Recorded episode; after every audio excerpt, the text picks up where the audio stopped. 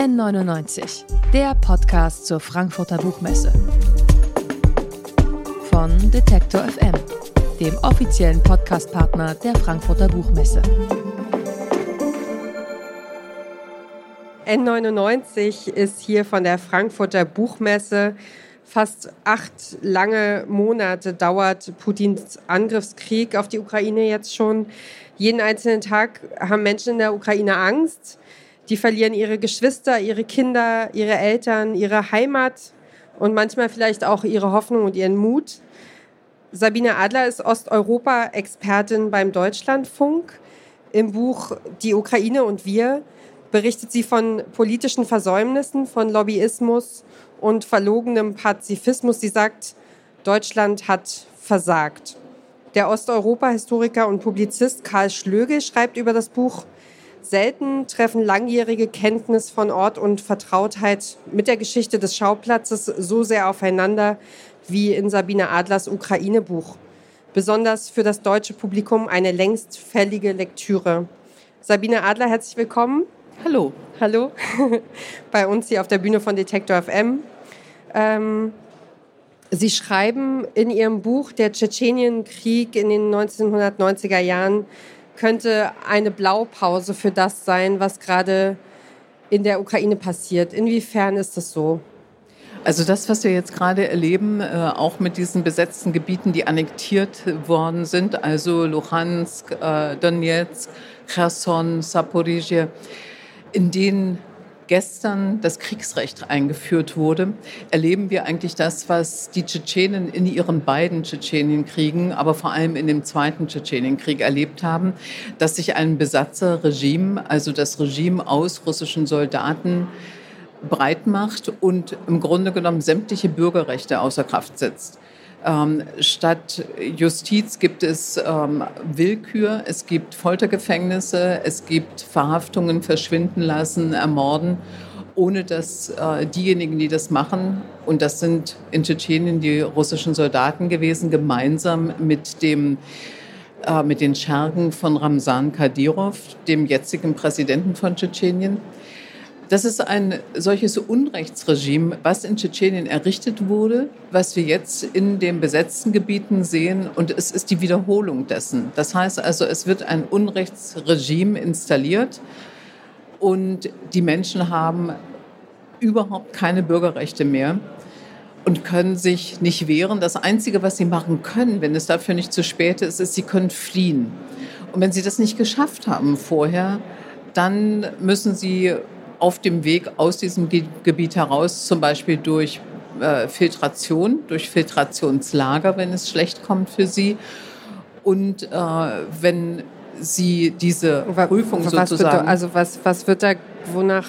Also Im Grunde genommen ist Filtration äh, ist eine Gesinnungsprüfung, wer von den Ukrainern wie Kiew treu ist oder auch nicht Kiew treu ist. Und das wird geprüft anhand äh, der Daten auf dem Handy in, in aller Regel. Es wird auch geprüft bei Männern an den Tattoos. Sind diese Tattoos Ukraine-freundlich? Sind es, man ist angeblich auf der Suche nach Nazi-Tattoos, um eben diese Lesart zu stützen, dass äh, die Putin herausgegeben hat, dass mit dem Krieg das angebliche Naziregime in der Ukraine bekämpft werden soll. Und dieses Unrechtsregime, ähm, diesem, wer einmal in diesem Gebiet ist, entflieht dem nicht mehr. Und das ist die schlechte Nachricht. Und wenn wir das jetzt sehen, dass dieses Kriegsrecht verhängt wurde, dann ist das sozusagen nochmal eine Legitimierung eines Unrechtsregimes. Also das sind wirklich richtig schlechte Nachrichten für die Menschen in diesen Gebieten weil eben behauptet wird jetzt, also sozusagen äh, der Fakt, dass sich gewehrt wird, jetzt umgedeutet wird in, äh, das ist ja ein Angriff auf. Ja, also es ist die, die Bevölkerung, die für die Ukraine eingestanden ist und das Gebiet nicht verlassen hat aus unterschiedlichen Gründen, wird jetzt sozusagen einem Gesinnungstest äh, unterzogen und man unterwirft sich entweder den Besatzern und macht alles mit, was, was sie verlangen. Wir haben das zum Beispiel in diesen Tagen aus Cherson äh, gehört.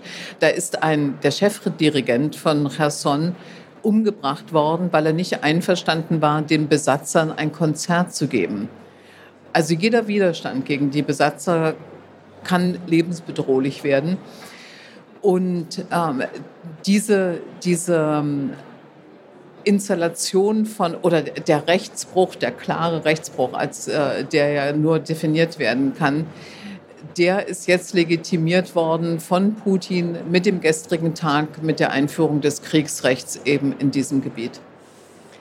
Ich möchte auch, also ich möchte eine persönliche äh, Geschichte einbringen. Ich habe äh, Anfang des Jahres stand für, für uns bei Detektor FM das Angebot im Raum, dass ich zu einer äh, Reise, Journalistinnenreise in die Ukraine fahren kann. Und ähm, meine Familie hat äh, Freunde in der Ukraine.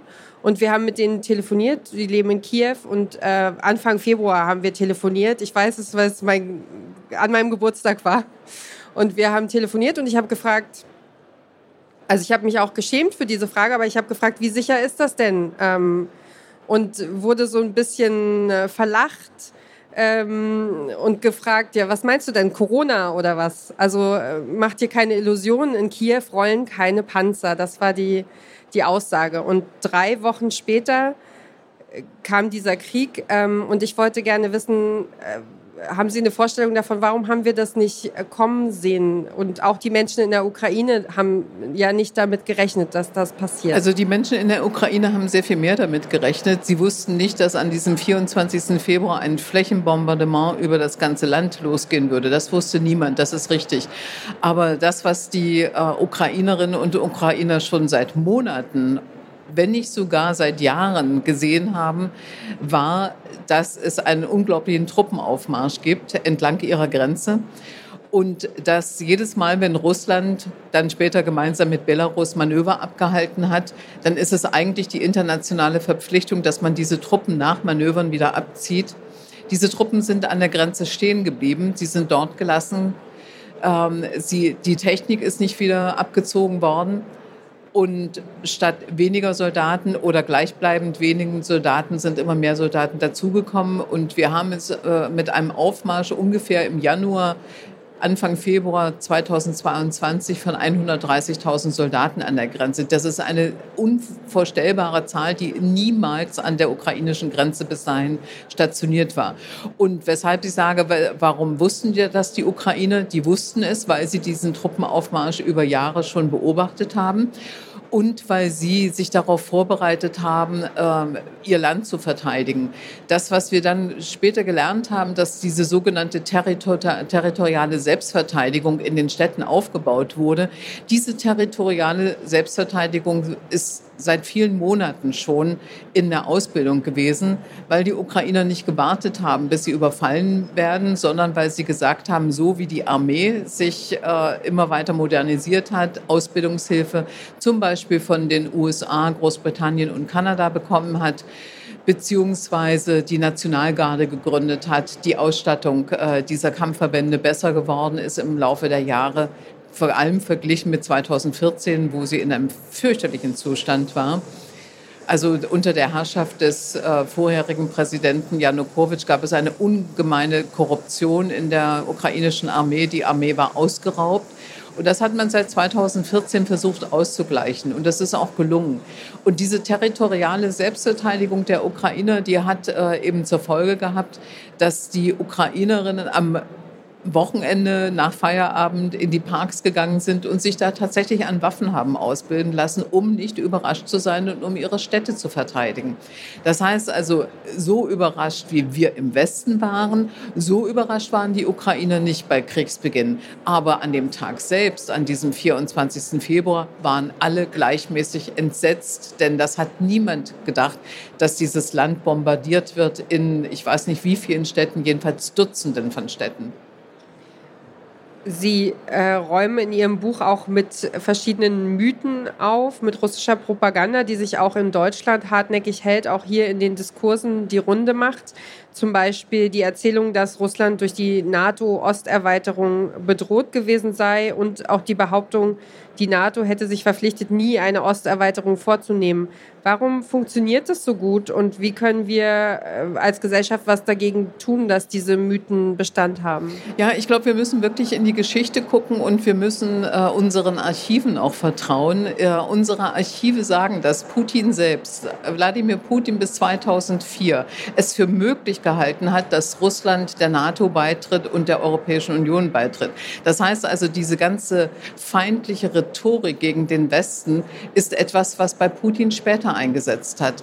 Und wenn wir in die Geschichte der, ähm, dieser Verträge schauen, zum Beispiel des zerbrechenden Warschauer Vertrages, dann des 4 plus 2 Vertrages, das heißt also, als die äh, Regelung nach der Wiedervereinigung für Deutschland äh, getroffen wurde, da gab es internationale Verhandlungen. Unter anderem haben die geführt äh, der amerikanische Außenminister James Baker und äh, der russische Außenminister Eduard Shevardnadze zusammen unter anderem mit äh, Hans-Dietrich Genscher, dem deutschen, also bundesdeutschen Außenminister. Und in diesen Überlegungen und, und, Verhandlungen sind natürlich bestimmte Modelle auch durchgespielt worden. Also wie kann das sein, wie der Warschauer Pakt zerfällt? Was bleibt dann übrig? Muss dann eigentlich die NATO auch zerfallen? Sollte sie dann auch zerfallen? Das ist eine völlig normale Überlegung in solcher Umbruchssituation wie 1990, dass man überlegt, wie wird sich diese Zeit, wie werden sich die internationalen Institutionen eigentlich formieren? Was hat Bestand? Was hat keinen Bestand? Und da gab es immer diese Überlegung, hat die NATO weiter Bestand? Wer wird ihr angehören? Soll es eigentlich äh, Verbote geben? Soll es keine Verbote geben? Und es gab einmal diese Äußerung von James Baker, der gesagt hat, ja, also ob Ostdeutschland, ob Ostdeutschland tatsächlich der NATO beitreten sollte. Er könnte sich vorstellen, auch nicht, vielleicht auch nicht. 1999 war das. 1990 im Januar war das eine Überlegung von James Baker. Und die ist auch irgendwo eingeflossen, wie alle Überlegungen aktenkundig wurden. Also alle Diskussionspunkte hat man äh, für die Akten später eben tatsächlich äh, notiert. Und man weiß, dass das, das, äh, das Weiße Haus sofort diese Überlegung von James Baker kassiert hat. Und sie gesagt, kommt überhaupt nicht in Frage. Also, dass äh, auch nur ein Teil Deutschlands nicht Teil der NATO sein würde, nicht mit uns. Und das ist dann äh, wieder in die Delegation zurückgetragen worden. Also es gab den, den äh, es gab ein Treffen von äh, Helmut Kohl und Michael Gorbatschow und da hat Michael Gorbatschow von Helmut Kohl erfahren, nein, also äh, eine äh, NATO-Mitgliedschaft ohne Ostdeutschland ist völlig undenkbar, wird es gar nicht geben. Das hat ähm, Michael Gorbatschow nicht besonders gefallen, aber er war in einer Situation als Präsident der Sowjetunion, dem gerade die Sowjetunion auseinanderbrach. Also das heißt, er war äh, in enormen wirtschaftlichen Schwierigkeiten, er war in enormen innenpolitischen Schwierigkeiten und er hatte überhaupt keine Kapazität, diese, dieses Feld von Verhandlungen nochmal neu aufzumachen. Es hat ihm nicht gefallen, das stimmt. Aber er hatte auch nicht die Kraft, seinem Außenminister zu sagen, wir müssen dieses ganze Paket nochmal neu aufdröseln, nochmal neu schnüren. So geht das nicht.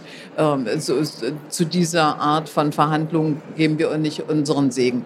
Das hat Gorbatschow alles nicht gemacht. Er hat gesagt, okay, dann ist es so hat von Helmut Kohl einen äh, 5 Milliarden Kredit bekommen und war eigentlich ganz froh und glücklich, weil er nicht mit leeren Händen nach Moskau zurückgegangen ist. Und er hat es dann gut sein lassen diese Lesart, dass äh, die Sowjetunion, dass Russland damit nicht einverstanden ist, die gab es, das ist richtig, aber sie ist nicht eingegangen in den Vertragstext. Der Vertragstext, es gibt keinen Vertragstext, der sagt, die NATO-Osterweiterung darf nicht stattfinden. Und das kann es auch gar nicht geben, weil mit dem Zerfall des Warschauer Vertrages eine Pariser, die äh, Charta von Paris verabschiedet wurde im Dezember 1990. Und diese Charta von Paris besagt, dass jedes Land, absolut jedes Land, sein Bündnis selbst wählt.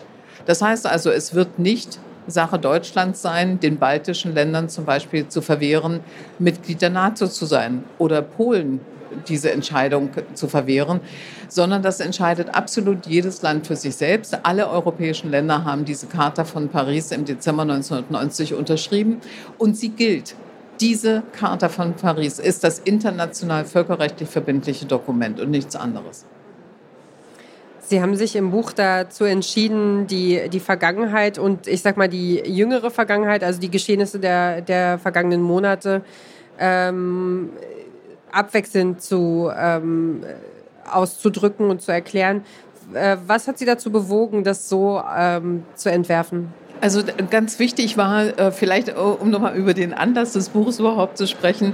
Äh, also ich wollte eigentlich ein ganz anderes Buch schreiben, ein Buch, was sich sehr viel mehr mit, mit, ähm, mit deutscher Geschichte in der Ukraine beschäftigt hat, weil ich fand, dass es da äh, wirklich auch ganz vieles gibt, was wir überhaupt noch nicht wissen und was äh, im Grunde genommen dargestellt gehört. Und dann kam der Krieg quasi dazwischen. Und dieser Krieg, der ist äh, in seiner Ungeheuerlichkeit äh, so, dass ich gesagt habe, jetzt kann man kein, Gebuch, äh, kein Buch über Geschichte schreiben. Jetzt muss man wirklich reagieren auf diese aktuelle Diskussion. Und diese aktuelle Diskussion war ja sofort geprägt davon, in welcher Art und Weise unterstützt Deutschland die Ukraine?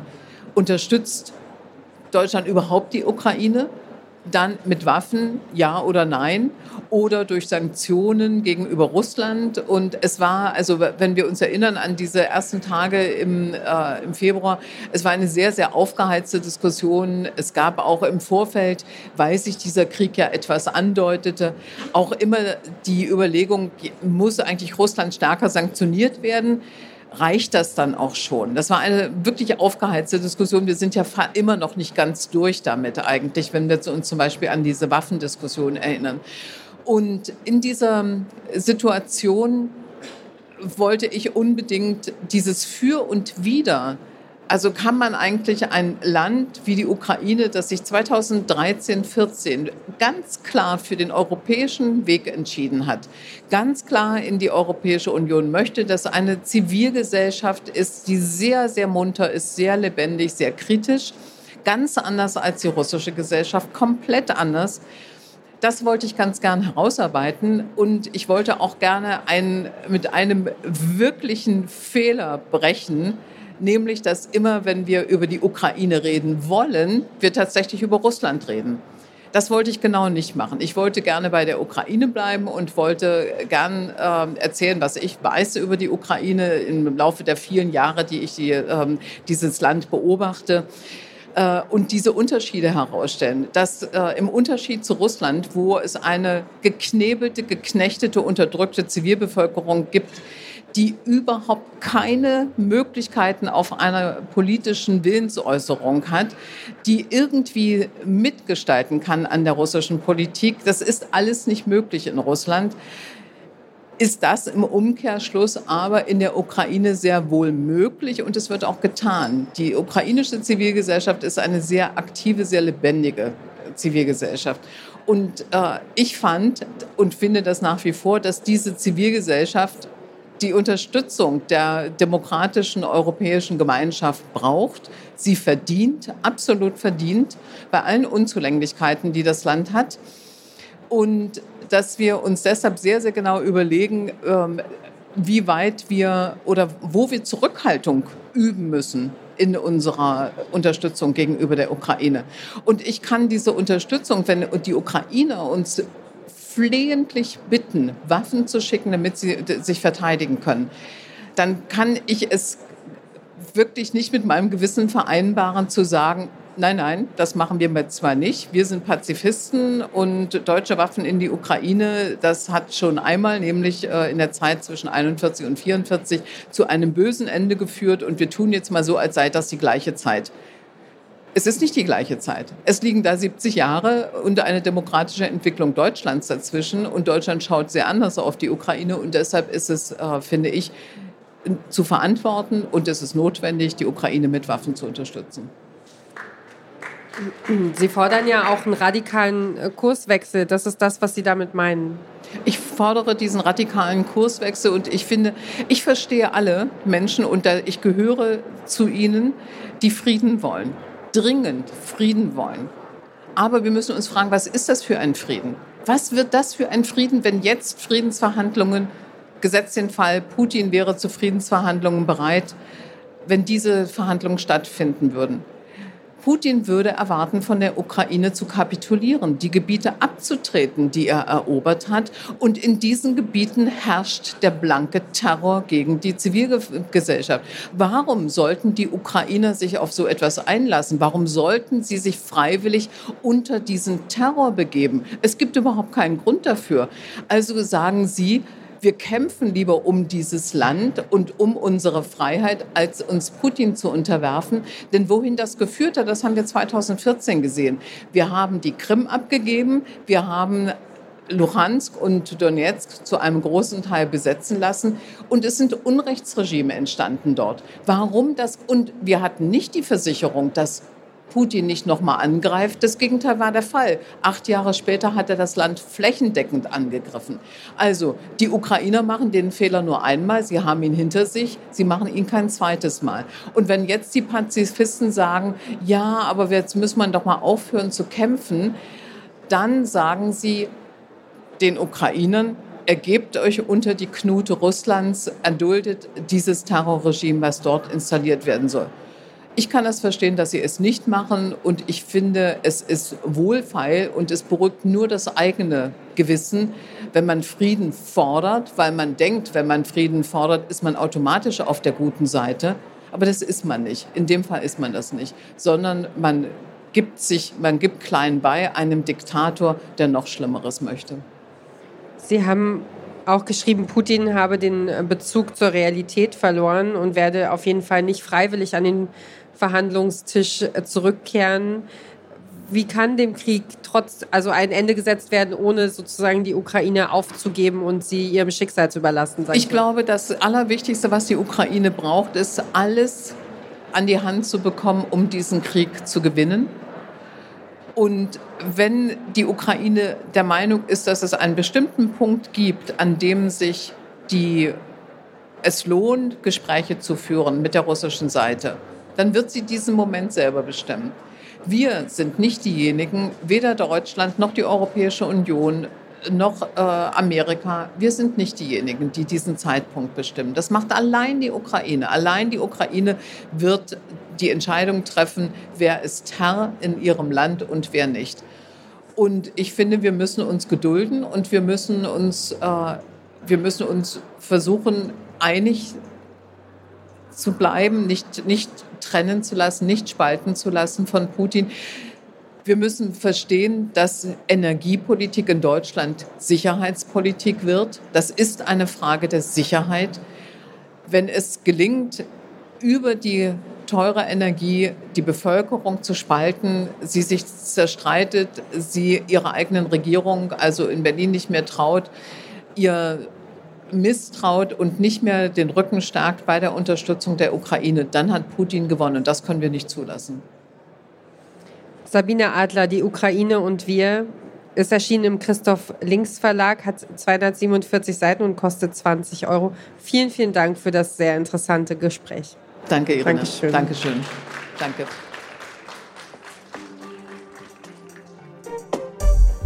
N99, der Podcast zur Frankfurter Buchmesse. Von Detektor FM, dem offiziellen Podcastpartner der Frankfurter Buchmesse.